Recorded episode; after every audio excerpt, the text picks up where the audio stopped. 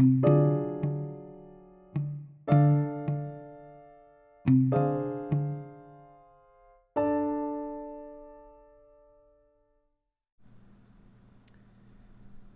quiere saber la gente sobre el cerebro?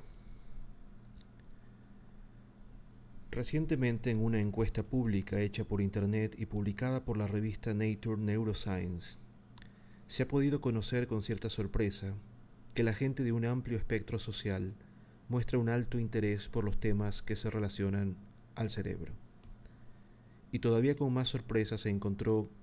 que este interés no está, como se esperaba,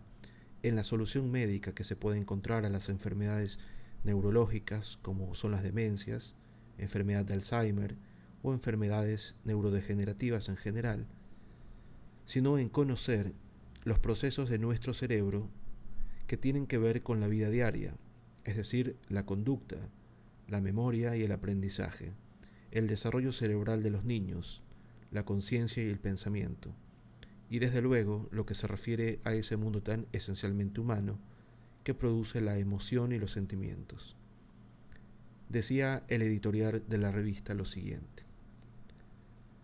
La distribución de las visitas en Internet confirma que las pequeñas historias sobre el cerebro relacionadas con acontecimientos de todos los días son de mucho más interés para el público que las que tienen que ver con temas médicos o de la salud y sugiere que las probabilidades de que la gente preste atención a los descubrimientos de neurociencia pueden ser enormemente potenciadas si la información se presenta salpicada de curiosidades que tengan relación con el día a día. En cualquier caso, es claro que la gente lega o novata en la materia está más interesada en la investigación sobre el cerebro de lo que el investigador piensa. Estos datos son esperanzadores y apuntan claramente a una visión nueva de nosotros mismos y la sociedad en que vivimos. Un científico británico, Colin Blackmore, escribió hace unos 20 años, porque sin la descripción del cerebro, sin una descripción de las fuerzas que modelan la conducta humana, nunca podrá haber una nueva ética verdaderamente objetiva, basada en las necesidades y los derechos del hombre. El cerebro luchando por entender el cerebro es la propia sociedad tratando de entenderse a sí misma. Este mismo investigador ha lanzado hace apenas un mes un desafío a la sociedad, señalando que la ciencia no se considera cultura y que parte de la culpa de este fenómeno la tienen los científicos, por no tener entre sus prioridades hablar de sus investigaciones a la sociedad